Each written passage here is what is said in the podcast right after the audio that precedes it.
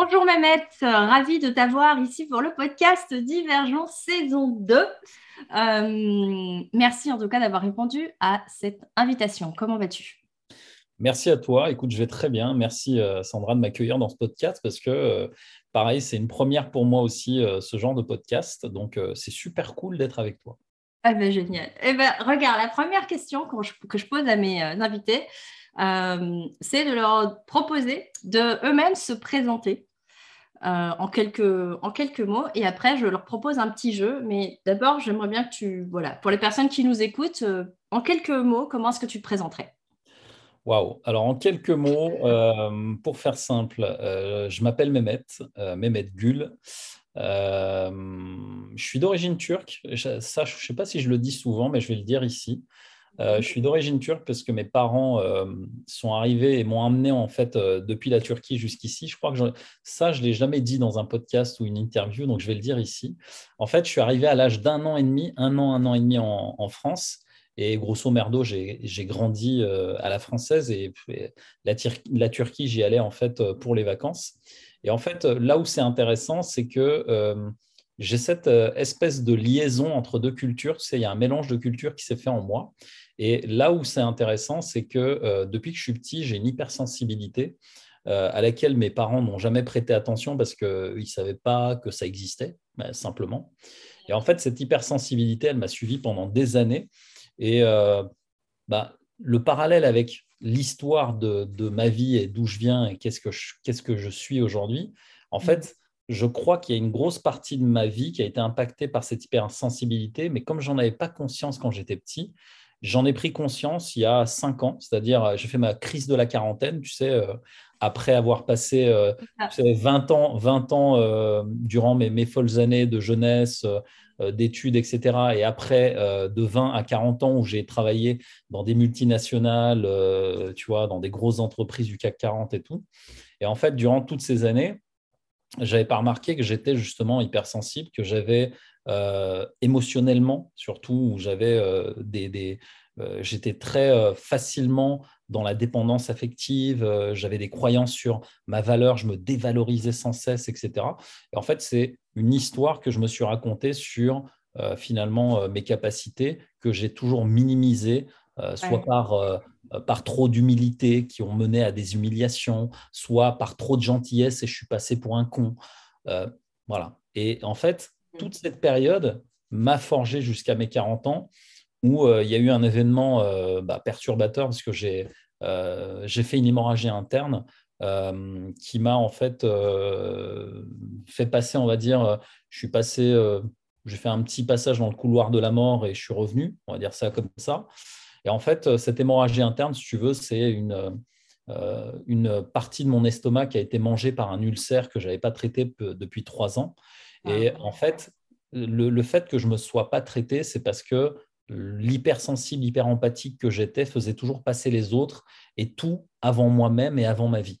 Et donc, ça, c'est mmh. l'histoire que je me racontais. Et en fait, ce qui s'est passé, c'est que quand tu te retrouves bah, entre la vie et la mort euh, à 40 ans, tu as deux enfants, ta femme, euh, tu vois, il y a plein de choses qui se bousculent. et donc, euh, cette crise de la quarantaine, finalement, à cause de cette hypersensibilité, elle est tombée au bon moment. Et comme l'univers fait bien les choses, je me suis fait licencier 15 euh, jours après être sorti de l'hôpital. Donc, tu vois, c'était euh, c'était un peu, on a appuyé un peu sur le bouton reset de ma vie. Tu vois, on a dit, euh, même joueur joue deux fois, tu peux recommencer.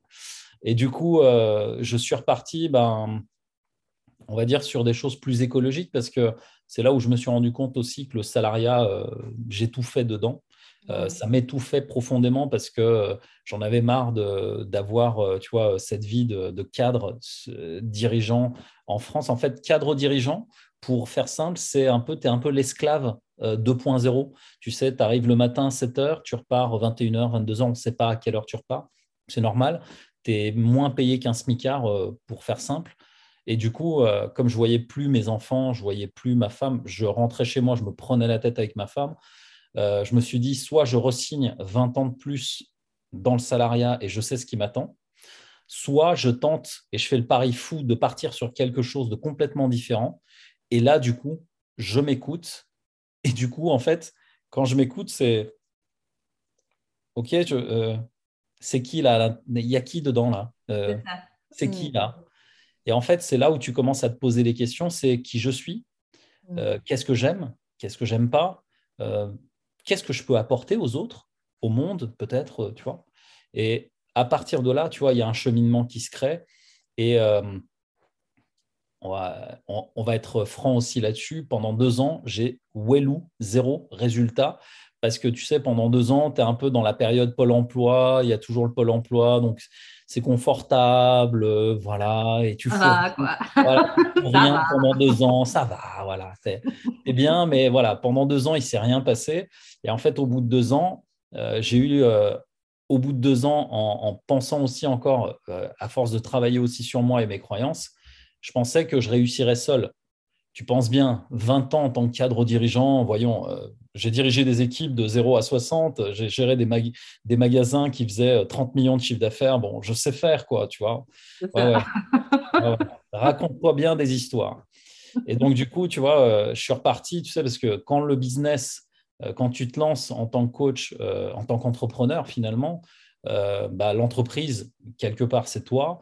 Euh, c'est qui tu es, tes valeurs, etc. etc. Donc, aller te vendre toi, c'est pas comme aller vendre euh, un paquet de lessive ou euh, un jean, ou, tu vois. Et donc, du coup, cette période-là, elle a été assez challengeante.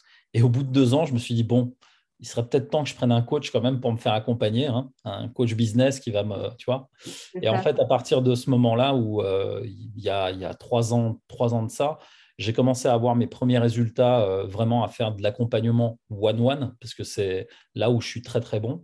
Euh, j'ai commencé justement à construire un programme euh, qui fonctionne bien aujourd'hui et, et bon an, mal an, bah, la première année était un peu compliquée, la deuxième année un peu mieux, et la troisième année, donc au bout de cinq ans maintenant, là, ça y est, j'ai dépassé la barre des six chiffres, le chiffre d'affaires est là, les clients sont là, le réseau est là, et, ça y est, il y a, y y a un espèce d'écosystème qui s'est mis en place par rapport à ça. Et aujourd'hui, je suis très heureux de pouvoir dire que oui, je vis de mon activité, oui, ça marche bien, oui, euh, on, commence aussi à, se passer mon nom dans certains, certaines sphères entrepreneuriales. Donc, j'en suis vraiment euh, hyper content, hyper fier. Et je sais que c'est pas, euh, tu sais, c'est pas gagné parce que de toute façon, on est challengé à tous les niveaux et ça avance et ça évolue. Donc, voilà. cool. voilà un peu le parcours et où j'en suis aujourd'hui. Ok. Super. Bah, merci déjà en tout cas pour cette présentation. On voit quand même qu'il y a déjà bah, plusieurs éléments moi qui m'ont interpellé, mais on, va, on va y revenir. Donc il y a, si je fais un résumé, donc il y a, il y a vraiment, euh, on va dire la jeunesse lambda de bah, voilà de 0 comme tu dis de 0 à 20 c'est cool quoi. Tu fais tes études tu sors avec les copains machin et tout. Puis tu as la fameuse carrière active où tu gravis les échelons et tu te sens le roi du pétrole. On va dire ça comme ça. Euh, avec la grille de lecture intéressante que tu amènes, euh, que tu as amené dès le départ avec euh, le mélanger, le choc des cultures, j'ai envie de dire, qui était en toi, mais peut-être pas conscientisé, plus l'hypersensibilité, et tout ça qui te. Et, ton corps, finalement, qui te parle, puisque finalement, c'est là le déclencheur premier, le corps qui parle en te disant Hey, Coco, il serait peut-être temps de t'occuper de toi. Puis derrière, synchronicité de la vie, un licenciement au cadeau. ça, pour toi, alors du coup, je me demande. mais, euh, je... vois bien, ok. Et à ce moment-là, effectivement, hyper intéressant aussi ce que tu partages de, euh, je trouve, tu vois, c'est que tu arrives à la fameuse. Enfin, oui, si on veut, le troisième cadeau, c'est que c'était à l'âge de la fameuse crise euh, midlife crisis, tu vois, la, la, la, crise de milieu de vie classique, typique, sauf que toi, tu combines les trois en même temps. tu fais un bon cocktail, bien agité. et, euh, et, ça, et, ça, et ça démarre une, voilà, une exploration, une aventure, euh, je ne sais pas comment euh, le qualifier avec moi. Ouais, c'est ça, entrepreneurial, mais aussi, tu disais, une exploration de Ah, tiens, qui suis-je? Qu'est-ce que j'aime? Commencer par soi, quoi. C'est revenir à soi quand on a été orienté vers l'autre tout le temps. Donc, donc, super intéressant. Et après, je vais creuser plus en avant de ce podcast. Et d'abord, j'aimerais, j'aimerais te proposer un jeu. Euh, le jeu, ça va être tout simplement, je ne sais pas si tu connais un peu le principe du portrait chinois. Non. Euh, ça ne te dit rien? Ok. Un portrait chinois, c'est en gros, je, te propose euh, pendant un instant d'oublier que tu es Mehmet Gul et tu peux être ce que tu veux. une musique, une couleur, un animal, je ne sais pas quoi, hmm. ce que tu veux. Qu'est-ce que ça serait? Et puis évidemment, pourquoi? Alors, la première image, tu vois, tu m'as dit ça, euh, je ne sais pas pourquoi, c'est le dragon qui m'est venu. C'est vrai, ah, excellent. Alors, le dragon, euh, déjà, d'une part, je crois, j'avais fait une recherche, je suis né le 12 février, et je mhm. crois, 12 février 77, tu sais, euh, j'ai 45 ans aujourd'hui, je crois bien que c'était le signe du dragon. Et en fait, le dragon, c'est vraiment sur l'aspect euh, bon, il crache des flammes, hein, il est un peu comme moi. Des fois, euh, je suis, euh, ma fille, elle me dit tout le temps Papa, tu es toujours énervé. Arrête de crier. Arrête de, arrête de me crier. Tu sais, elle ne dit même pas arrête de crier, elle dit arrête de me crier. au, lieu de au lieu de dire arrête de me gueuler dessus, elle me dit arrête de me crier. Donc, bref, là, en fait, le dragon, parce qu'il y a, tu sais, il y a ce côté majestueux, le côté vraiment il vole dans les airs. Euh, tu vois, il y, a, un petit côté euh, assez mystique que j'aime bien là-dedans. Et euh, il y a le côté, bah, il crache des flammes à, sa manière. Et moi, peut-être à ma manière, j'envoie des flammes sur les croyances limitantes et je, guéris, on va dire, avec les mots. Et, j'aime bien cette symbolique. Il, y a, il, y a, un petit côté symbolique là-dedans. Et puis, tout ce que le dragon, je ne connais pas vraiment la culture chinoise, mais il y a une vraie croyance autour du dragon, autour de voilà, peut-être il y a un petit côté mystique là-dessus aussi. Voilà. Et par curiosité, du coup, ton, dragon, il est de quelle couleur là? Quand tu vois l'image sais quoi? Moi, moi, je suis un garçon euh, très simple. J'ai regardé Dragon Ball Z toute ma vie. Donc, c'est le dragon de Dragon Ball Z que j'ai dans la tête. ok, c'est génial. Ok, il n'y aura plus qu'à amener les voir où sont les bouts de cristal et on est bon. voilà, c'est ça. Et j'exauce, j'exauce un vœu, celui d'enlever les croyances, la croyance limitante. tu vas voir. C'est le truc qui me vient là. C'est ça. Il y a peut-être un branding à créer là. On va savoir. dragon qui exauce le vœu de, ouais, c'est ça, de, de brûler, euh, de, de, faire partir, de réduire en cendres les croyances limitantes. Ouais, ouais carrément. Trop bien. Carrément. Euh, bah, écoute, la prochaine question, en fait, c'est une question assez euh, ouverte, comme je te disais. Le propos du podcast étant de, que les invités puissent se raconter et non pas se la raconter, mais vraiment juste se raconter. Et, et du coup, je leur propose de démarrer leur histoire depuis là où ils veulent, la terminer là où ils veulent et euh, raconter ce qu'ils ont envie de raconter par rapport au sujet du podcast qui est ben, ce principe de résilience, de OK, c'était quoi euh, les moments charnières? Tu nous as déjà un peu dans la présentation parlé des moments charnières dans ta vie. Soit tu, voilà, tu reviens dessus, soit tu en ouvres d'autres, peu importe, c'est ouvert. OK. Bah écoute, euh, on peut peut-être parler de, de, la partie entrepreneuriale parce que je pense que là, en termes de, de parfaitement imparfait, je crois que j'ai fait des trucs. Euh, euh, ouais. vraiment. Euh, ouais. En fait, ce qui s'est mm. passé, c'est qu'à cette période-là, tu sais, j'ai une amie, en fait, j'ai fait connaissance avec quelqu'un parce que je commençais à m'intéresser aux réseaux sociaux. Et il faut savoir que pendant plus de 20 ans dans ma carrière salariale, j'ai pas à un seul moment, j'ai pas ouvert Facebook, j'avais pas de compte Facebook, j'avais pas de compte Instagram, j'avais pas de YouTube. YouTube, je savais même pas comment ça fonctionnait en fait. Euh, et le seul réseau social dans lequel notre entreprise, en fait, les entreprises dans lesquelles j'ai euh, été successivement, m'ont demandé d'ouvrir un compte, c'était LinkedIn, le réseau professionnel. Voilà. Donc, l'idée, c'est que euh, bah, je me retrouve licencié du jour au lendemain. Je, fais, je crée mon auto-entreprise. Et maintenant, il faut bien la faire connaître. Tu vois, faut, faut trouver un moyen. Et voilà. Donc là, euh, réseaux sociaux, etc. Et je tombe sur une, personne qui va devenir une amie après, qui s'appelle Gwendoline Meyer, que je remercierai jamais assez parce qu'elle m'a, fait découvrir un peu ce monde du marketing digital en ligne, euh, de tout ce qui se fait au niveau marketing.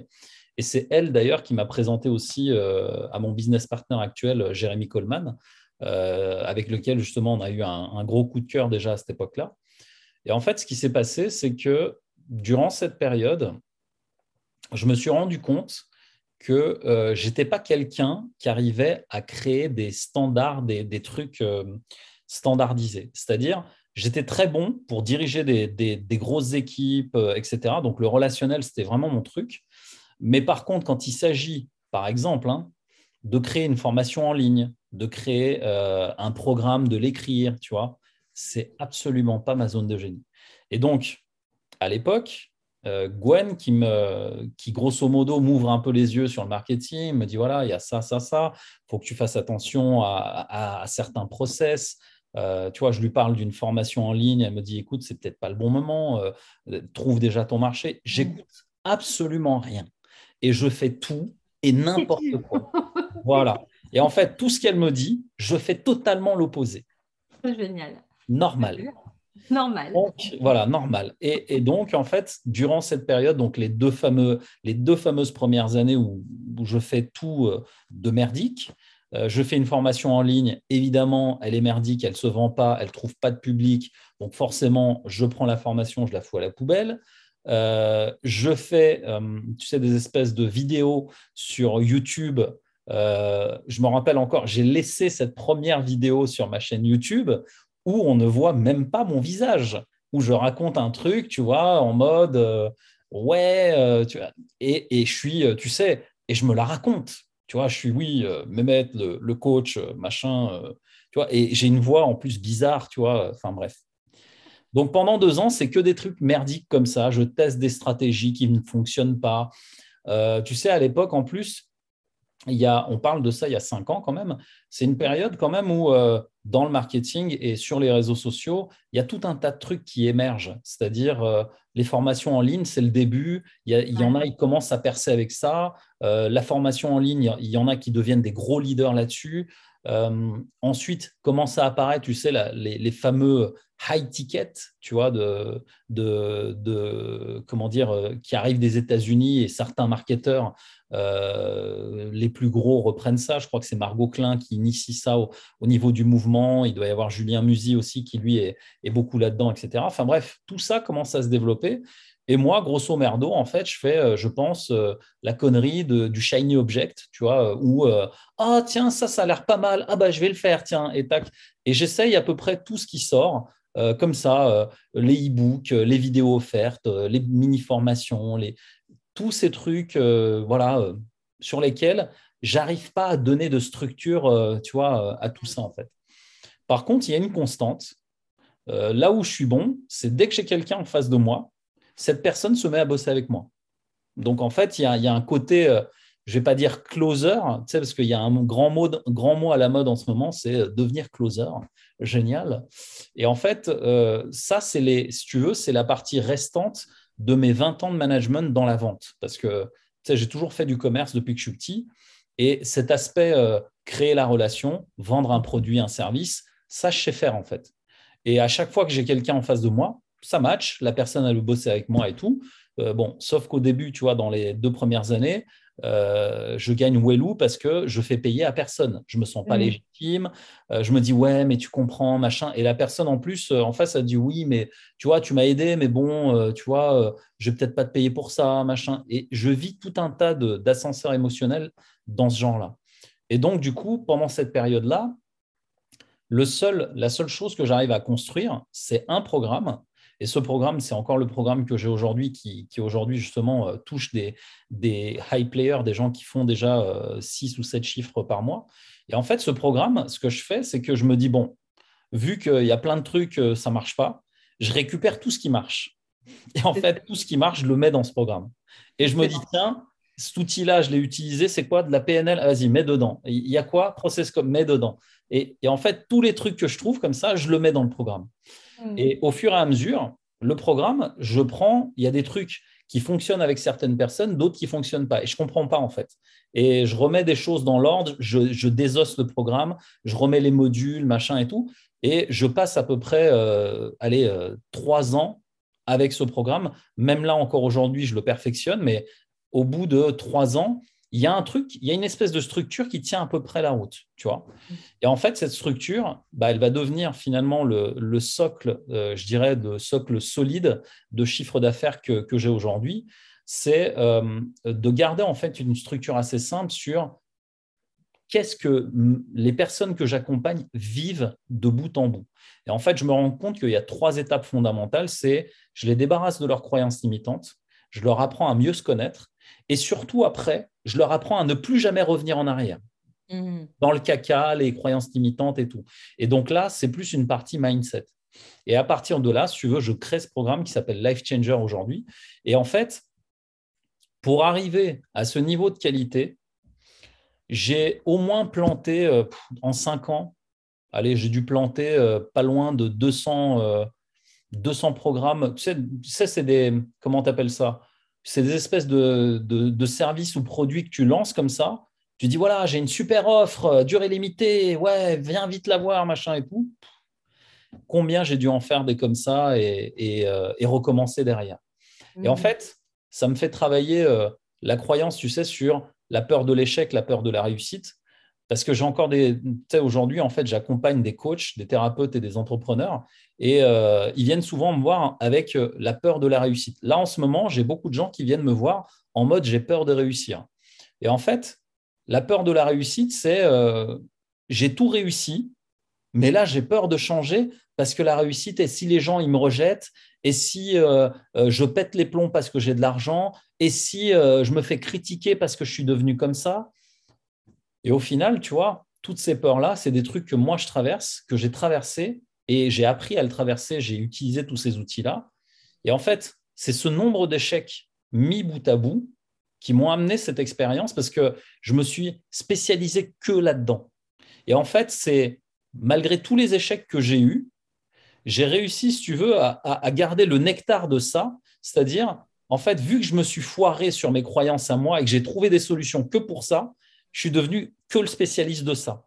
Alors que j'aurais pu être, tu vois, euh, il y en a, ils font du mindset, il y en a, ils font du, tu vois, ouais, du YouTube, ils sont super bons. Enfin, voilà. J'arrive pas encore à créer des structures comme les gros, tu vois, du, marché du coaching, là, les, euh, les grands noms, là. Et, et je me dis finalement, bah, c'est OK parce que, euh, tu vois, en 2021, de 2020, donc fin 2020 à, à fin 2021, en pleine année de crise, de Covid, etc., bah, aussi euh, grâce aux stratégies que j'ai implémentées et puis euh, surtout euh, grâce à mon business partner, donc à Jérémy Coleman qui m'a vraiment aidé là-dessus, j'ai remis une stratégie, si tu veux, sur la com, sur comment structurer, etc. Et là, en pleine année de Covid, j'ai quand même dépassé les six chiffres cette année. Donc, je me dis, malgré la déstructuration, tu vois, que j'arrive pas à créer, c'est-à-dire créer des trucs, tu vois, bien carrés, etc., avoir une com carrée, euh, tu regardes ma com, c'est un, peu, euh, un peu tout et n'importe quoi. Je me dis, bah, finalement, tu vois, il y a un truc qui, qui est le fil conducteur là-dedans, c'est ma spécialité, c'est-à-dire ce que je sais faire, c'est le one-one, débloquer les gens sur leurs croyances limitantes, et je ne fais que ça. Voilà. Et je suis le, le, la Rolls-Royce du déblocage des croyances limitantes. Voilà, la Ferrari du déblocage. C'est ça. voilà. Donc, euh, tu vois, finalement, tout est très imparfait, mais euh, moi, ça, tu sais, ça me fait penser, ça me fait penser un peu euh, à, à, comment dire, à, l'oursin. Tu sais, l'oursin, en fait, il a plein d'épines, plein de piquants et mhm. tout. Et en fait, le, le, il, est, à l'intérieur, tu vois. Et en fait, autour, c'est tout dégueulasse, ça pique, c'est quoi ce truc et tout. Et en fait, tu dis, bah ouais, en fait, tout est dedans. Et euh, tu arrives à extraire un truc de tout ça. Tu te dis, bon, bah finalement, c'est peut-être euh, voilà, c'est peut-être ma façon de le faire. Et au final, ça marche. Parce que tu sais, euh, marketingment parlant, on peut te dire, il faut que tu aies un marketing clean, machin et tout. Mhm. Quand je vois euh, Gary Vee, par exemple, qui est multimillionnaire et tu regardes ses réseaux sociaux, ça n'a ni queue ni tête, mais je trouve ça tellement inspirant. Je me dis, mais putain, en fait, tu peux être bordélique à souhait euh, dans ta com, dans tout ce que tu fais. Finalement, il y a moyen. Il y a moyen. C'est. Il y a moyen, il y a moyen de percer. Voilà. Ouais, en fait, c'est ce que tu crois possible. Du coup, tu as un modèle, tu vois. De... le gars, il est multimillionnaire, mais il n'a pas une com carrée, propre, euh, bien, bien calée. Et alors? Et, alors, Justement, la question que j'aurais envie de te poser, et tu as déjà commencé un peu à la, à la, à l'anticiper, mais au vu de tout ton, ton parcours, où finalement, dans l'entrepreneuriat, tu testes plein de choses. Euh, tu, as beaucoup de, comment je vais dire, d'itérations en mode euh, essai-erreur. Il y a plein de trucs que tu lances qui ne marchent pas. Euh, euh, tu as des, personnes qui te conseillent, donc comme Gwendoline, qui te dit des trucs et toi, tu n'as pas besoin. c'est pas grave. Ma chère Gwen, je ne sais pas si tu écoutes ce podcast un jour, mais franchement.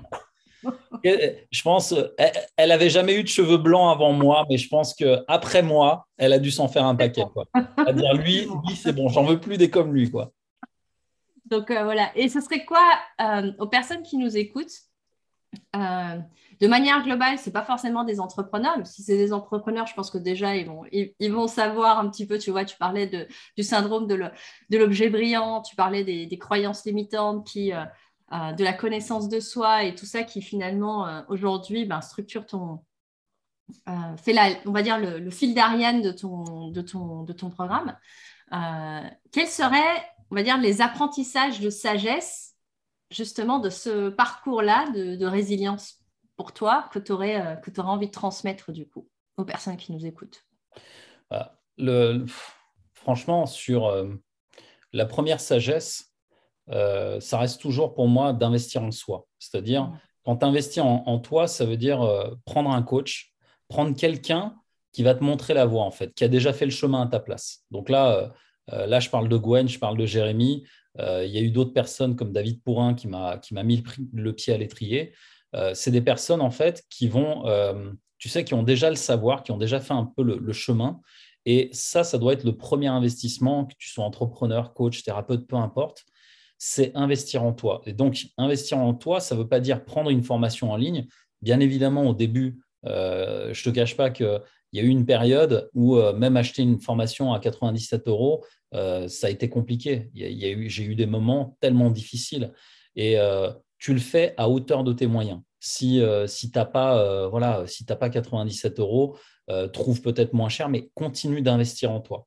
Et en fait, la première sagesse, c'est ça, c'est de se dire que c'est pour ça que j'en suis arrivé à ce slogan dans, dans ma boîte, c'est que quand je dis tout commence par toi, c'est quand tu te retrouves sans emploi, tu sors de l'hôpital, tu es revenu de la mort. Alors, le revenu de la mort, je, te fais simple, hein, c'est pas, tu sais, j'étais pas euh, au bout du tunnel, je voyais la lumière. Hein, c'était juste, euh, j'ai, euh, on m'a coupé de mon corps et je suis revenu deux fois en fait et je sais pas où j'étais. Enfin bref, je n'étais pas là quoi.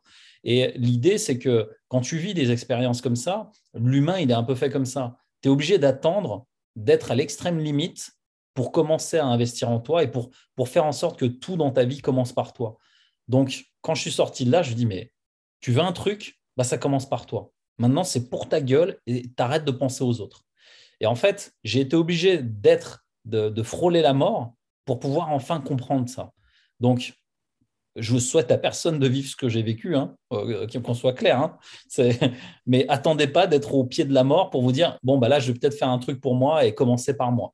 Donc ça c'est vraiment prendre conscience vite et hmm. continuer à le faire même si, même si on a peu de moyens, continuer à investir en soi euh, tout au long. C'est-à-dire, euh, là aujourd'hui, en plus, de par le métier euh, que je fais, là, j'ai la chance de pouvoir faire des, tu vois, des formations à plusieurs milliers d'euros.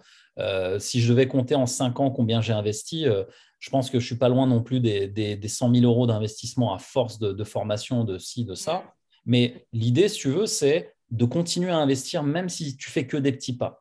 Et cette sagesse-là, en fait, si j'avais pu me la dire, tu sais, au début euh, des, cinq années, là, tu sais, la période Pôle emploi, là, où tu es à l'aise, où tu fous rien, tu vois. Voilà. Si j'avais pu me le dire au tout début de ça, euh, je me serais peut-être mis un, coup de pied au cul plus rapidement pour investir dans un coach, pour me faire accompagner. Surtout que au début, tu sais, quand je partais, j'avais quand même des indemnités. Mais quand tu te retrouves comme ça, euh, du jour au lendemain, sans rien, Ma femme ne travaillait pas, donc euh, on n'avait que mon salaire pour subvenir aux besoins. Même s'il était confortable que j'avais un, salaire de cadre dirigeant, tu es quand même bien payé. Mais même avec ça, tu ne sais pas ce qui va se passer dans le futur. En fait, tu as des incertitudes sur quasiment tout chaque jour quand tu te lèves. Et comme tout dépend de toi, bah, il y a un moment, tu n'as pas le choix. En fait, tu dois faire les choses. Et la sagesse euh, première, investir en soi. Ça peut commencer par des choses très simples acheter un bouquin à 5-7 balles sur Amazon. Tu vois euh, Même ça, un bouquin est une mine d'informations, une mine d'investissement en toi énorme. Et même commencer par des petites choses comme ça, ça peut aider pour la suite. Après, franchement, ce que je dirais, c'est, euh, et là je parle à mon ego à moi, euh, c'est mettre son ego de côté. C'est-à-dire que la résilience, la première résilience, elle passe, tu sais, par l'ego, mais je vais te parler de mon ego de cadre dirigeant. Tu as 20 ans d'expérience, Donc, ouais, moi, je sais. Moi, je sais, j'ai vécu, tu vois, je sais plein de choses. Et en fait, quand tu recommences à zéro comme ça, tu sais plus rien, Coco. Tu es, à, zéro, en fait. Tu sais, tu, sais quoi sur toi, sur, euh, et tu sais plus rien, en fait. Donc, si tu n'as pas l'humilité de prendre cet ego-là, de le mettre de côté, tu vois, euh, pour dire, bon, euh, là, il y a quelque chose qui a changé. Et surtout, troisième conseil, de ne pas parler de tes projets à des personnes qui ne les comprennent pas. Tu sais, parler de tes projets, juste si tu es entrepreneur, va parler de tes projets entrepreneuriaux à des entrepreneurs. N'en parle pas à des salariés, à ta mère, ton père qui, eux, ont vécu 40 ans dans leur salariat, ils sont à la retraite aujourd'hui, ils ont un salaire de misère et eux, ils ne pourront jamais te comprendre, par exemple. Et en fait, l'idée, c'est de trouver justement des gens bah, qui ont fait le chemin et qui comprennent ce que tu es en train de faire et surtout de ne parler de tes projets à personne. Ça, si j'ai bien compris un truc, c'est qu'à chaque fois que j'ai parlé d'un truc, je dis ouais, je vais faire ça, le truc, il a toujours foiré. Mais je dis bien toujours dans 100% des cas. Donc c'est pour ça qu'aujourd'hui, quand je fais des choses, j'en parle plus à personne. Je fais ce que j'ai à faire, ma tambouille. Il n'y a que les personnes qui bossent avec moi, c'est-à-dire euh, qui bossent sur le projet, qui sont au courant. Et, euh, encore, euh, on, on, fait les choses ensemble, donc on n'en parle pas à l'extérieur. Et donc, à partir de là, il n'y a personne d'autre qui est au courant. Et quand ça sort, ça sort. Et si ça marche, c'est super cool. Tout le monde est là. Ouais, super. Ah putain, je savais pas que tu faisais ça. Hein, c'est génial. ouais, ouais, cool. Et en fait, personne voit tous les 50 galères de merde, les pieds dans la merde que tu avais pendant tout ce temps-là. Voilà. Donc, euh, voilà les, quelques pieces of advice que je peux donner euh, ici. Quoi investir en soi, mettre son ego de côté, donc faire, j'entends là derrière, et tu as dit le mot, hein, c'est euh, cette notion de, d'humilité, et ça me fait penser aussi, sûrement que tu es familier de, du travail de, de Carol Dweck qui parle de l'état d'esprit de croissance et, de l'état d'esprit figé, et le I know mentality qui est euh, justement le ouais, c'est bon, je sais. Mm. Et c'est un piège, mais de tel. Enfin, même moi, il y a des moments aussi où je me dis, ah, et quand je m'entends me dire, ah, c'est bon, je sais, oups, Sandra, hmm, et si on se remettait en, posture d'apprenti, là, parce que tu peut-être que tu as quand même des choses encore à apprendre. Euh, donc, euh, ça me parle assez bien. Et puis, alors, ouais, de ne pas parler de tes projets à des personnes qui ne te comprennent pas.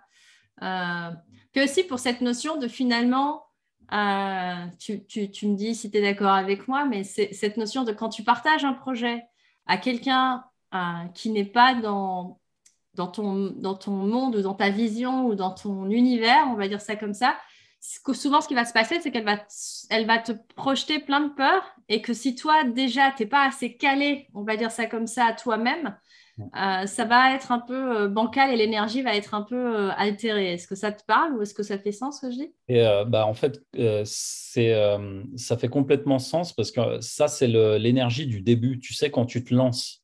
Parce que quand tu te lances, tu es en quête non seulement de reconnaissance, parce que tu attends du soutien de ton entourage, en fait.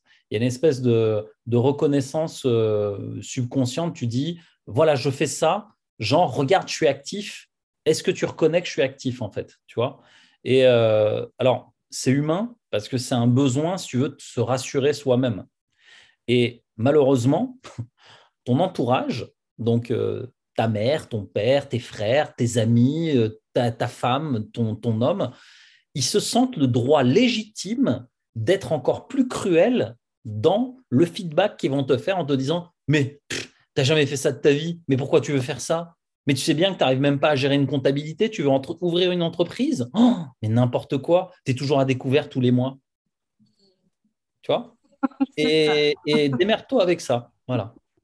Et ça, si tu veux, c'est ce que euh, moi j'ai vécu aussi euh, au début, parce que finalement, quand on parle, les gens ils se disent Mais non, mais tu tu sais pas faire ça, pourquoi tu fais ça, machin et tout. Alors que eux projettent leur propre peur, comme tu disais, sur toi, parce que euh, eux l'ont jamais fait. Donc forcément, oui, c'est ça. C'est intéressant aussi parce qu'effectivement, dans le, il y a un peu cette dimension de l'environnement finalement. Euh, parce qu'elle ne veut pas parler de, tes projets, parce qu'ils pourraient euh, être tués dans l'œuf finalement, non seulement déjà par un. Enfin, toi, j'aime bien, tu utilises ce mot du, connard ou de la connasse intérieure, mais on a déjà notre petit connard et notre petite connasse à l'intérieur.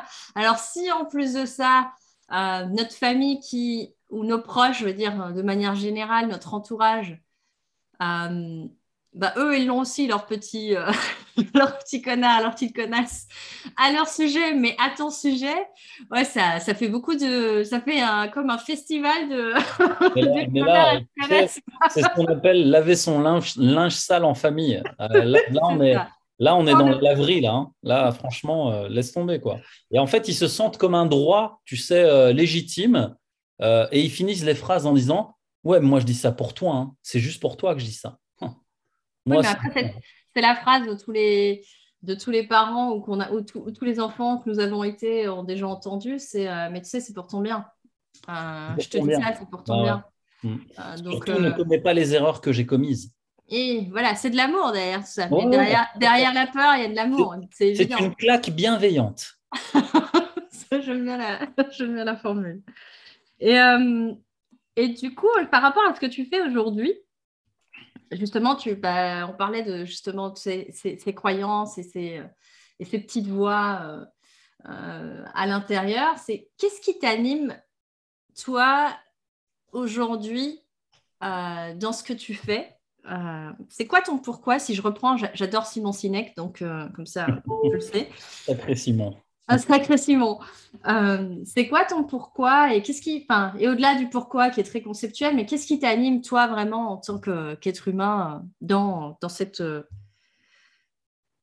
dans, cette mission, j'ai presque envie de dire que tu t'es donné de bah, pouvoir accompagner avec ton programme Life, Life Changer des, entrepreneurs, des coachs et des thérapeutes?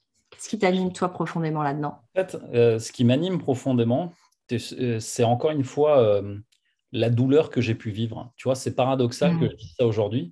C'est que euh, c'est cette douleur, en fait, qui m'a apporté tout ça. Et, euh, je pense qu'on n'a on pas, tu sais, comme tu le disais tout à l'heure, il n'y a, a, pas de hasard, il n'y a que des rencarts. Et en mm-hmm. fait, c'est, euh, je crois que c'est un, un rendez-vous avec moi-même.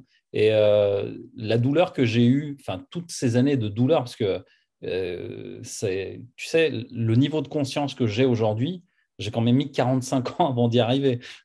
Alors, je suis un peu lent à la détente, tu vois, j'avoue, mais euh, parce que l'univers a envoyé quand même pas mal de messages en, 45 ans, si tu veux. Euh, et, c'est vrai que je suis un peu lent à la détente pour comprendre les choses.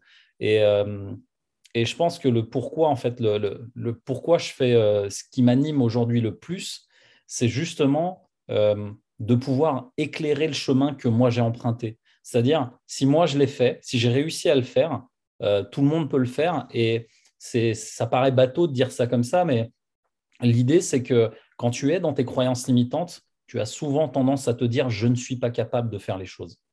Et en fait, si euh, moi, du chemin, du parcours en toute humilité que j'ai traversé, même si je suis revenu de la mort, je pense que si moi j'y arrive, tout le monde peut y arriver en fait. Et euh, la, croyance que j'ai là-dessus, du coup, c'est que plus tu le partages, euh, plus il y a d'abondance. Et en fait, ça a été euh, un point de, bascule pour moi, c'est que depuis que j'ai enlevé toutes mes croyances limitantes, l'abondance, elle, a toujours été là, si tu veux, dans ma vie. Mais en fait, je me voilais la face par rapport à l'abondance que j'avais dans ma vie. Et l'abondance, c'est pas juste de l'argent, c'est pas juste avoir euh, X euros sur ton compte bancaire, c'est simplement d'avoir en fait la, la, conscience que tout ce que tu vis est un cadeau. Et ça, si tu veux, euh, c'est très récent pour moi. C'est pas un truc, euh, tu vois, le niveau de conscience que j'ai aujourd'hui. Euh, tu sais, il y en a, ils te parlent de. C'est des concepts que je découvre aussi récemment. C'est la 3D, la 4D, la 5D. Tu vois, les niveaux de conscience, un peu illumination et tout. Et en fait, je me rends compte que le chemin que j'ai parcouru, il m'a amené jusque là, mais en fait, jusque-là, j'avais pas euh, pris acte de tout ça et que l'abondance était partout et que chaque minute est un cadeau et que chaque minute peut être un cadeau. Et pour moi, selon ma vision et ma perception du monde, ce qui bloque ce cadeau, bah, c'est les croyances limitantes. Et c'est pour ça que je me, dis, si tu arrives à, enlever ça de plein de gens, il y a plein de gens qui pourront en profiter et il y a plein de gens aussi, et ça, ça nourrit ma valeur partage, puisque j'aime bien partager et j'aime bien apporter aux autres aussi. Euh, c'est ce qui amène l'abondance. En fait, l'abondance, c'est, elle est là que si tu la partages, en fait. Et c'est pour ça que euh, je donne toujours plus dans ce que je fais. on, me dit souvent, mais euh, tu avais dit que tu ferais une heure, tu en as fait trois. J'ai fait un séminaire. Non, mais attends, le mec, l'organisateur, est devenu fou au mois de septembre. Il avait prévu une heure d'intervention, on est sorti au bout de trois heures et demie. Il me dit non, mais je refais plus rien avec toi. Parce qu'il me dit, il va me falloir déjà un an pour digérer tout ce que tu nous as donné. on se revoit dans un an. Donc, tu vois, donc c'est juste des exemples comme ça, mais c'est vrai que cette valeur partage et le fait de sortir ces croyances limitantes, en fait, euh, je me sens encore tout excité à chaque fois que j'en parle parce que je sais ce qu'il y a après, en fait. Je me dis, putain, c'est génial, si tout le monde y arrive, imagine comment, euh, comment il y aura plus de gens euh, en conscience, la Terre sera mieux, et tu vois, il y a plein de choses. Ça découle d'une espèce de mission, vision, tu vois, un, truc finalement qui, est, qui m'anime profondément. Parce que je me dis, et ça, ça rejoint ce que disait Albert Einstein, je me dis aujourd'hui que j'arrive à expliquer à mes enfants, il y en a un, il a 17 ans et l'autre, elle a 12 ans, mais depuis 5 ans, je leur explique tout ce que je fais. Et en fait, Albert Einstein disait, si tu n'es pas capable d'expliquer un concept à un enfant de 6 ans, c'est que tu ne le maîtrises pas totalement. Et là, en fait, je me retrouve dans des conversations avec ma fille de 12 ans où elle me clash en mode, euh, je lui dis, mais euh, tu fais toujours ça. Média, tu as dit toujours. Toujours. Vraiment toujours? Et c'est elle qui me PNLise. Tu vois le délire? J'adore. Là, ça a pris des proportions dans ma vie, tu n'as même pas idée. quoi. Donc là, je me dis, bon, bah là, on est dans la mission de vie, c'est bon. Euh, on y va. C'est bon. En termes de partage et de transmission, c'est check. Quoi. je pense qu'on commence à tenir un truc, voilà, on commence à tenir un truc pas mal, là, déjà. C'est ça, quoi. Vraiment toujours. Ah, trop bien. Les petits réflexes comme ça, c'est cadeau en plus. C'est des ah, là, là, c'est, je lui dis, euh, la dernière fois, je lui dis, euh, ouais, mais tu crois pas que les, les, les mangas, c'est un, c'est un, peu trop violent? Il dit, ah, ah bon? Qui dit ça? Et c'est là où tu dis, eh, là, là, tu t'es grillé tout seul. En fait, tu as donné le bâton pour te faire battre, tu vois? C'est ça le truc. C'est fabuleux. Euh, bon.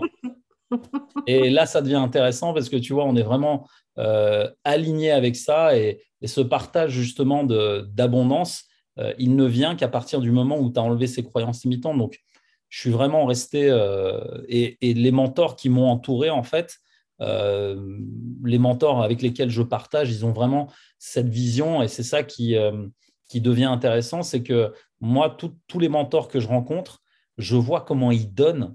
Je veux dire, Aujourd'hui, et ça c'est valable pour tous les métiers, aujourd'hui franchement, tu as 99,99% de l'information, elle est sur Internet. Donc quoi qu'il arrive, je ne serai pas le premier PNListe, coach PNL euh, euh, de l'histoire, et je ne serai pas le dernier, hein, ça continuera après moi. Mais en fait, euh, c'est quoi Qu'est-ce qui va faire la différence finalement tu vois? Et c'est là-dessus, tu vois, j'en parlais juste avant toi, j'ai eu une séance là-dessus. Euh, une coach qui me disait ah oui mais tu comprends putain on est dans un milieu il y a plein de coachs ils font tous la même chose euh, comment comment on fait pour euh, se démarquer pour mm. écoute tu sais le principe c'était qu'elles elle me disent en fait oui mais il y a trop de coachs je lui dis bah si tu vas dans ce sens là il y a trop de boulangeries il faut qu'il y ait certaines boulangeries qui ferment moi j'habite dans un quartier il y a deux boulangeries elles sont à 50 mètres l'une de l'autre me dit oui, non, mais ça doit être récent. Non, non, ça fait dix ans qu'elles sont là. Et elles sont toujours là. Les deux boulangeries sont ouvertes. Mhm, mhm. Donc dans ce cas-là, on arrête les boulangeries, on arrête les charcuteries, on arrête tout, quoi, en fait. Ouais, ouais. un, parallèle finalement, c'est tu utilises les métaphores pour pouvoir permettre à la personne de, bah, d'ouvrir la perspective autrement, donc de la recadrer sur euh, T'es sûr que ça s'applique partout, euh, ce que tu racontes là? Est-ce que vraiment? Puis ça rejoint un peu aussi ce que tu, le propos que tu disais juste avant de l'abondance. Euh, moi, j'ai souvent l'impression qu'il y a un peu cette, ce, cette, ce concept de, concurrence, justement, qui est en, opposition et de compétition. Et de, il, faut, il faut attention de, fais attention de ne pas divulguer tous tes tous tes secrets et, ah tout ça, tu vois. Et, c'est comme si, euh, ou attends, euh, tu vas pas parler avec euh, machin, machin, il fait la même chose que toi, il risque de, tu vois, il risque de te piquer des clients. Là, genre, mais c'est intéressant comme concept de se piquer des clients. Je veux dire, les clients, c'est des êtres humains.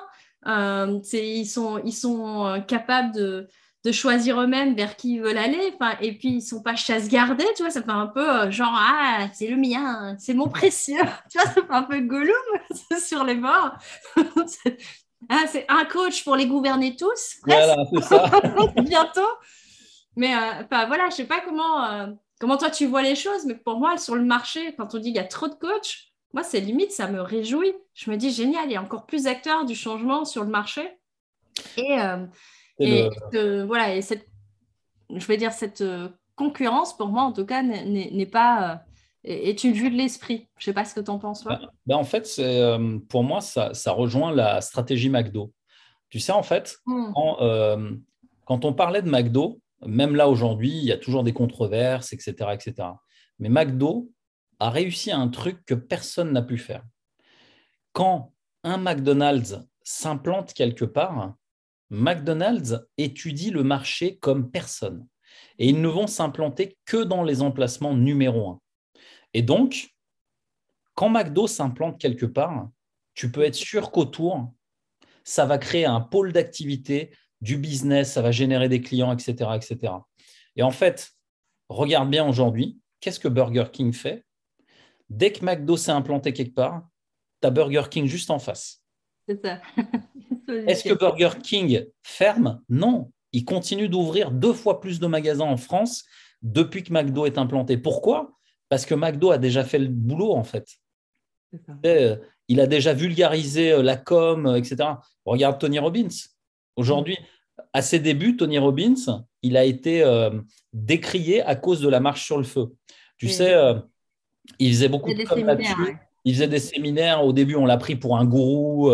il évangélise tout le monde. Il veut vous faire perdre votre religion, votre mental, tout. Enfin, il a été vraiment, euh, on lui a tiré à boulet rouge aux États-Unis, un peu partout dans le monde. Et en fait, pareil pour la marche sur le feu, euh, les spécialistes, euh, les médecins se sont penchés sur la question. oui, quand vous marchez, la surface de brûlure n'est pas la même, donc forcément, vous ne ressentez pas la douleur. Et il vous fait croire que c'est dans votre tête, machin. En fait, il s'est fait démonter pendant des années. Donc, grosso modo, ça a été le leader. Il a ouvert la voie. Et ceux qui sont arrivés après, Pépère, c'est lui qui prenait tout dans la gueule et tu as juste à t'installer. Après, le marché, il est prêt. Tu vois, et c'est ce qu'a fait McDo en fait euh, au niveau des fast-food en France. Je veux dire, euh, où est le problème en fait? Il n'y a, pas, a pas de. C'est un faux problème, la concurrence. Parce que si à partir du moment où tu connais ta cible, où tu connais en fait ton marché, tu sais ce que tu peux apporter. Tu sais, c'est un peu le fameux ikigai, ce que, toi tu aimes, ta passion, ce que les gens sont prêts à payer et ce qui peut servir le monde. Bah, en fait, on est un peu là-dedans. quoi. Donc, si tu connais ça déjà, je veux dire, euh, le, ton succès n'est qu'une question de temps et d'itération, parce que du coup, il faut réitérer beaucoup quand même hein, pour réussir. ça ne vient pas du jour au lendemain. Il faut d'abord se, prendre quelques, quelques murs, j'ai envie de dire, euh, avant de... C'est, ouais, ça casse un peu le mythe aussi du... Euh, du succès du jour au lendemain, enfin la, la, croissance exponentielle. Bon après, voilà, au niveau soit marketing ou quoi, mais on, va beaucoup utiliser ce Ah, du jour au lendemain, il était personne et c'est devenu. Euh, non, bah, Tony Robbins, comme tu dis, euh, ça fait des années quoi qu'il est sur le marché. J'ai un, de mes, un de mes mentors qui dit souvent Après 10 ans, oui, tu peux devenir célèbre du jour au lendemain. Oui, c'est ça. c'est ça. Bon, ça va, on a encore un peu de marge alors. J'ai encore 5 ans. Je ça. ça va encore. T'es à mi-parcours, même. Voilà, je suis à mi-parcours, on va voir ce que ça donne. Bon, à 50 ans, je serais bien, tu vois, tranquille. C'est ça, exactement. Excellent. Et euh, tu vois, j'aime bien faire le, parallèle entre, euh, entre la résilience et la, et la divergence. Et la divergence, c'est euh, la capacité, justement, quand tu es au fond du gouffre, je vais dire ça comme ça, comme tu disais, tu prends le mur tu te prends le mur et puis il y a la phase d'après, la, résilience, la capacité donc de rebondir et puis de, te développer harmonieusement. Et il y a une phase qui est celle de la divergence où là, tu commences à voir le champ des possibles et, à, avancer et, de pouvoir continuer. Toi, si on prend un, temps pour se mettre euh, voilà, en méta, quand tu observes un peu comment est-ce que généralement, c'est quoi ta stratégie ça va te parler de la manière dont je vais. Du coup, pour une fois, je parle le jargon. Euh. C'est quoi ta stratégie selon toi face à l'échec? Quand tu te prends une baffe, tu te prends un mur C'est ce que tu as déjà pu observer Tiens, quelles sont les différentes phases ou quelles sont les différentes. Euh, ben, c'est quoi ton, ton, processus pour justement ta stratégie de résilience et de, et de divergence? Est-ce que tu as déjà pris le temps d'observer ça? Alors, je l'ai observé, mais euh, surtout, en fait, je l'accompagne encore parce qu'il y a, euh, dans les personnes que j'accompagne, j'ai encore des clientes qui viennent me voir en mode Putain, j'ai fait un lancement, il n'y a, a, personne, je n'ai pas vendu un seul programme et tout. Oh, j'en peux plus, je suis démotivé et tout. Et en fait, tu sais, euh, c'est, on apprend ça en fait dans. je me suis formé à ça en entreprise. On appelle ça l'accompagnement du changement. Je vais te donner un exemple concret. dans les années 2008 à 2014-15 à peu près, j'étais dans une entreprise, une multinationale, euh, qui n'a pas su prendre correctement le virage de, la vente en ligne. D'accord? Pour faire simple, ils ont perdu des millions, voire des milliards de bénéfices euh, en moins de trois ans. Et donc, on nous demandait, nous, en tant que dirigeants, d'aller virer des gens. Et donc, quand tu dois annoncer à une équipe de 20 personnes que bah, à telle date, euh, tout s'arrête pour eux, qu'ils doivent retrouver un travail, doivent, euh, voilà, et qu'on va les accompagner là-dessus, en fait, il y a ce qu'on appelle la, euh, j'ai plus le mot exact, mais tu sais, c'est la phase de choc. C'est-à-dire que tu vas annoncer le truc, mais faut le faire, tu sais, c'est un peu comme une mise à mort. Faut pas faire souffrir les gens. C'est, tu prends ton katana, tu tranches la tête c'est sec, il n'y a pas de souffrance, c'est terminé. Et en fait, l'annonce, c'est la même chose. C'est annoncer les choses de façon extrêmement pragmatique, sans, mettre de, tu vois, euh, de ci, de ça, de, voilà, très simple, très net, sans bavure. Et en fait, à partir du moment où tu as annoncé ça, il y a la phase de choc. Et la phase de choc, elle est précédée justement par un down très très bas, c'est-à-dire euh, les gens peuvent aller jusqu'à la dépression, etc. Et en fait, de cette phase de down, il va y avoir en fait, euh, c'est une phase de, réflexion, si tu veux, et d'acceptation. Et en fait, cette phase d'acceptation, elle va être suivie ensuite d'une phase de déni majeur qui va dire non, mais non, ça ne se passera pas comme ça, machin et tout. Et en fait, il y aura des velléités de déni. Et en fait, après ce déni, il y aura une phase de négociation qui mènera à une acceptation totale. Donc, choc, acceptation du choc, déni du choc, donc déni du résultat, négociation et acceptation totale suite aux négociations. Et en mmh. fait, c'est une phase que je vis encore aujourd'hui, puisque grosso merdo, à chaque fois que je lance un truc, ça foire. Dis, putain, encore. Ça fait 5 ans, merde. de la marge, 200, euh, non, mais voilà, mais, jusqu'à 1000, jusqu'à 1000. non, mais voilà, mais au bout de 5 ans, putain, mais mets-toi du plomb dans la tête, bordel. Pourquoi, pourquoi tu fais encore les mêmes trucs à la con et, donc, tu vois, il y a des trucs qui reviennent, le choc, le, mhm. le, tu redescends donc euh, le déni, ouais, euh, machin, voilà, et, tu colère, machin, et ça repart en fait. Et la seule chose que j'ai rajouté à cette, tu vois, à cette phase comme ça de, mhm. de choc et de déni, c'est vraiment le, comment dire, euh, prendre soin de moi. C'est en fait comme je suis quelqu'un de sensoriel, de plutôt émotionnel.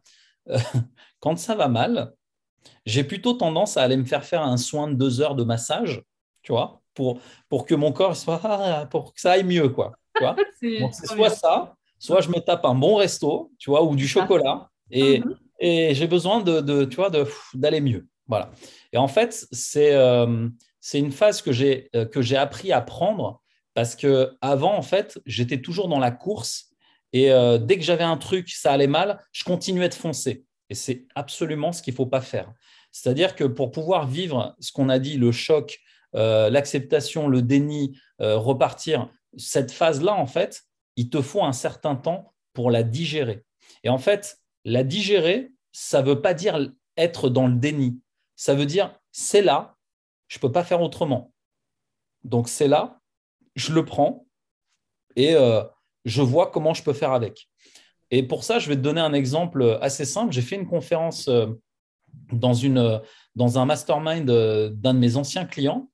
Et en fait, c'est des investisseurs immobiliers. Donc, parmi les 20 personnes qui étaient là, tu sais, il y a une personne qui s'est fait arnaquer par son associé.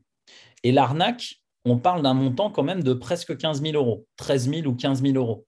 Et en fait, la personne, elle me dit, euh, bah écoute, euh, vu que tu es spécialisé, euh, tu sais, dans les croyances et tout, est-ce que tu pourrais me donner des conseils pour gérer en fait ce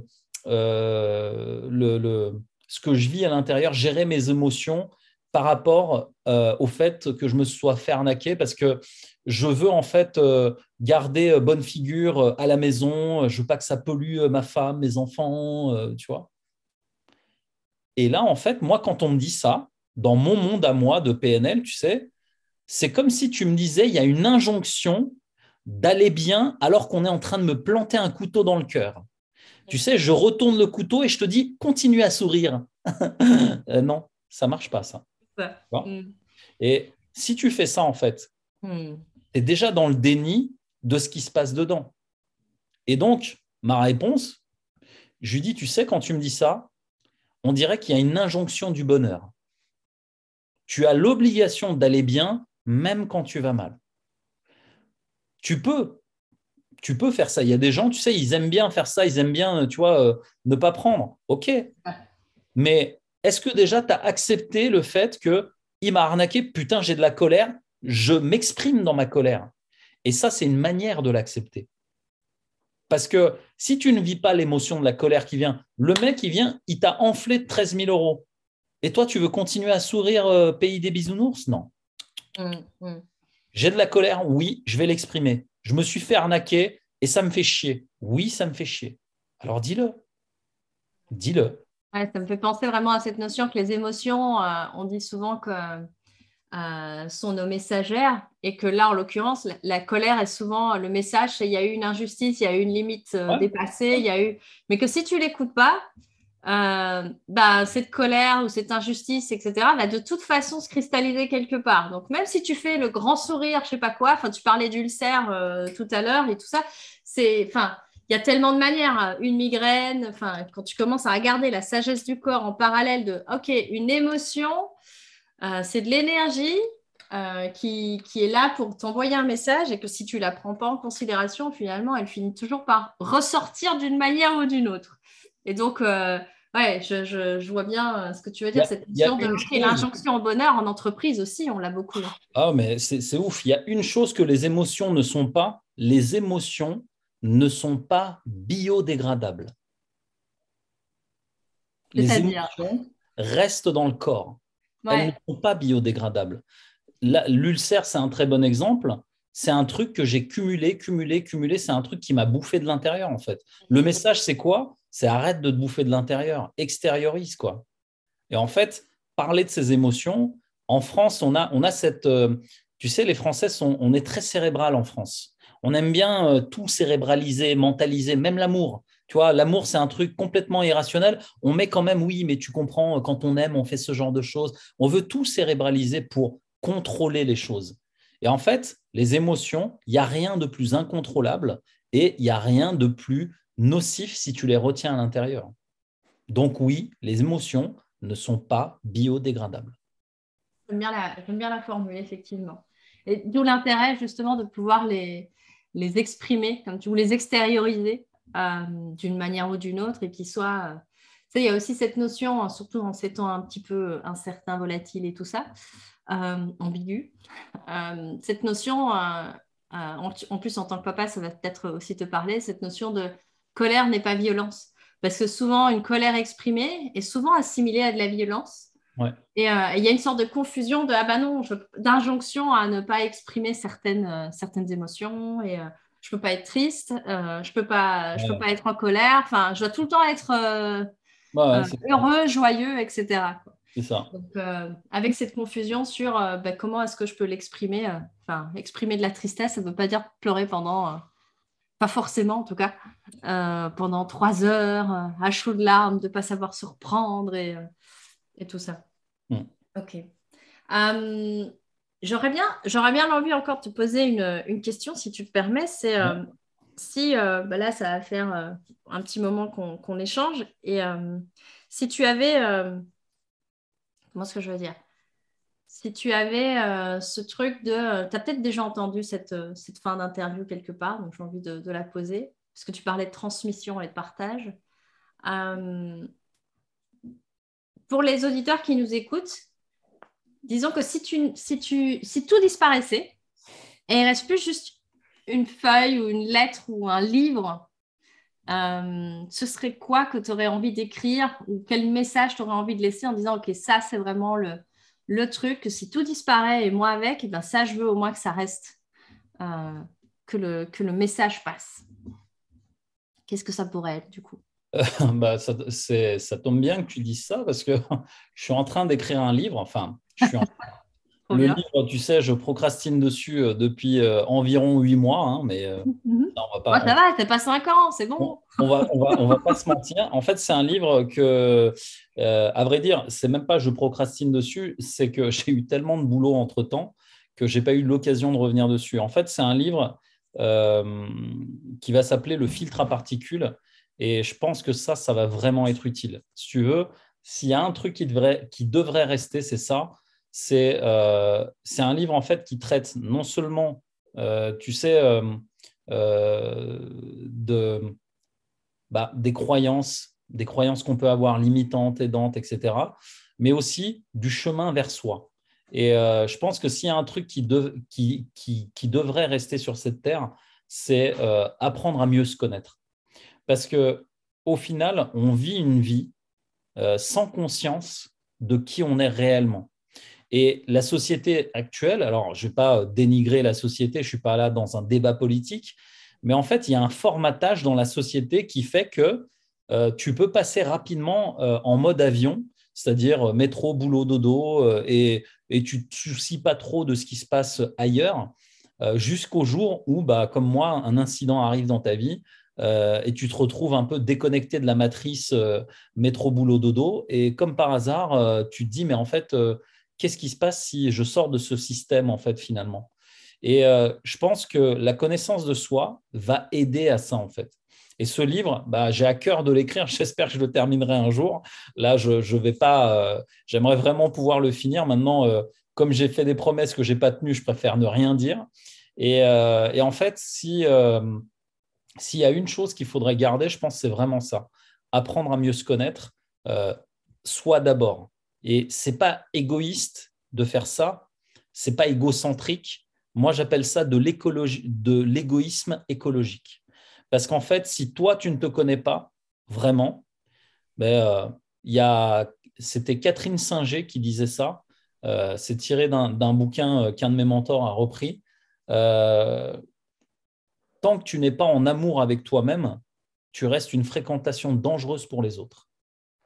Et en fait, si tu es capable de t'aimer dans toutes les parties, dans toutes les pires facettes de toi-même, de ta personnalité, là oui, tu peux dire que tu as une bonne connaissance de, toi-même. Et en fait, la plupart du temps, on a tendance à mettre de côté ce qui est sale en nous, ce qui est la cave, tu vois. Quand tu descends à la cave et que c'est sombre et que tu es dans tes pires travers, tu vois, et euh, bah, un peu l'injonction du bonheur, c'est oui, il faut continuer à sourire et dire que tout va bien. Bah merde, non, ça va pas en fait. Si tu arrives à être OK avec ça, à être en amour pour ça, là oui, tu arrêtes d'être une fréquentation dangereuse pour les autres. Ouais. Et ça, ça passe par la connaissance de soi. Ça me fait penser, enfin, tu as sûrement déjà souvent entendu euh, ce, ce, qui était écrit sur le fronton de Delphes. on, le, on, le, on, le, dit souvent que c'est Socrate, mais je suis pas très sûre que c'est de Socrate, mais bon, bref, c'est connais-toi toi-même et tu connaîtras l'univers et les dieux. Mm. Donc, euh, avec vraiment cette dimension de. Et puis souvent, effectivement, dans... pour, euh, pour revenir au début de notre échange, cette, cette notion de crise existentielle. Bah déjà, même dans crise existentielle, il y a existence. Et euh, c'est OK, mais le, qui, le fameux qui suis-je et l'étagère là, et les livres? Non, pas les, pas les livres, mais dans quelle étagère et compagnie? Euh, c'est de vraiment de, se dire, OK, finalement, quelle est, euh, euh, ouais, quelles sont toutes les facettes? Parce que tu parles vraiment de cette notion, il y a la cave, et puis il y aurait comme voilà, le sous-sol gardé, le truc qu'on ne veut pas montrer, et, puis il y aurait le côté lumineux, joyeux, fantastique, que celui-là, on, on, met bien dehors en vitrine. mais il ne faudrait pas aller dans l'arrière-boutique, quoi, quelque part. Euh, et donc, du coup, c'est ouais, ça. Et de tomber en amour de soi-même, finalement, pour pouvoir ne plus être, j'aime bien la formule, une euh, fréquentation dangereuse pour les autres. Ok. De Catherine Singer, c'est ça que tu disais? Singer, ouais, c'est ça. De mémoire. Hein. tu tapes ça sur Internet et franchement, tu verras, c'est très puissant parce que l'idée, si tu veux, c'est que toute ta vie, moi j'aime bien les citations et les proverbes, et toute ta vie, tu vas, tu vas être face à des gens en fait qui vont te planter. Et en fait, chaque fois qu'ils te plantent, eux, ils savent pas que toi, tu es une graine. Et donc, forcément, tu vas repousser. Ça, c'est un proverbe mexicain. Ils t'ont planté, mais ils ne savaient pas que tu étais une graine. Et donc, tu vas repousser. Et tu vois, ça nous renvoie encore plus à des, euh, comment dire, à, des facettes de nous-mêmes qui, en fait, quand on descend, même en dessous de terre, on a encore la capacité de remonter. Et c'est ces capacités-là que tu dois aimer, parce que même quand tu es au plus profond de toi-même, quand, tout va mal, que c'est la merde, que tout vois, tu vois tout noir, il n'y a que toi, en fait, qui peut décider de remonter. Et euh, c'est vraiment le, côté, euh, tu sais, c'est Warren Buffett qui disait ça, c'est quand tu es au fond du trou, il faut arrêter de creuser. Quoi. il y a un moment... Ah, je ne la connaissais pas. Faut arrêter de creuser, il faut remonter. Quoi, tu vois et ça rejoint euh, finalement ton slogan aussi, tu disais tout à l'heure de tout commence par soi. Et euh, du coup, pour, euh, moi, j'ai beaucoup aimé notre échange aujourd'hui et, j'aimerais bien savoir, et si jamais nos auditeurs ont le même élan que moi, de savoir comment est-ce qu'on peut te, où est-ce qu'on peut te trouver, comment est-ce qu'on peut te contacter, si on a envie de, bah, voilà, justement, aller plus loin avec toi, Mehmet. Eh ben, écoute, c'est assez simplement sur Instagram, directement par les, les, messages privés d'Instagram, sur Facebook aussi, où je suis très actif, mmh. par Messenger, et la chaîne YouTube. Euh, qui est, euh, je crois que j'ai dépassé les 200 vidéos. Euh, je n'ai pas encore dépassé les 200 000 abonnés, hein. j'ai 528 abonnés à l'heure où je te parle.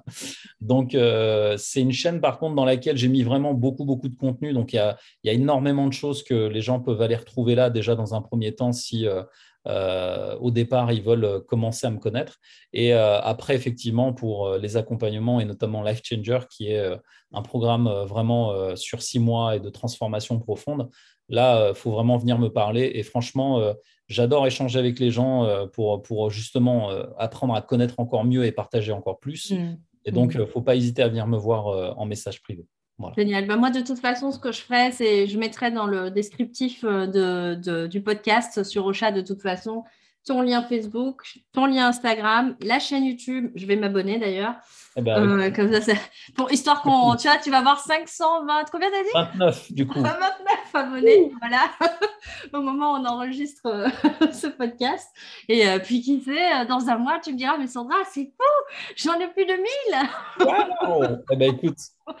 C'est tout le bien qu'on peut se souhaiter. Hein. Exactement. Le message d'abondance YouTube a été envoyé à l'univers. Que de l'amour, que de l'amour, de toute façon.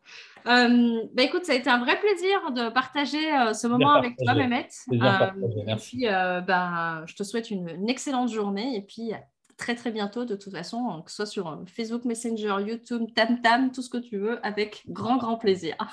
avec plaisir également. Merci Sandra. Au revoir.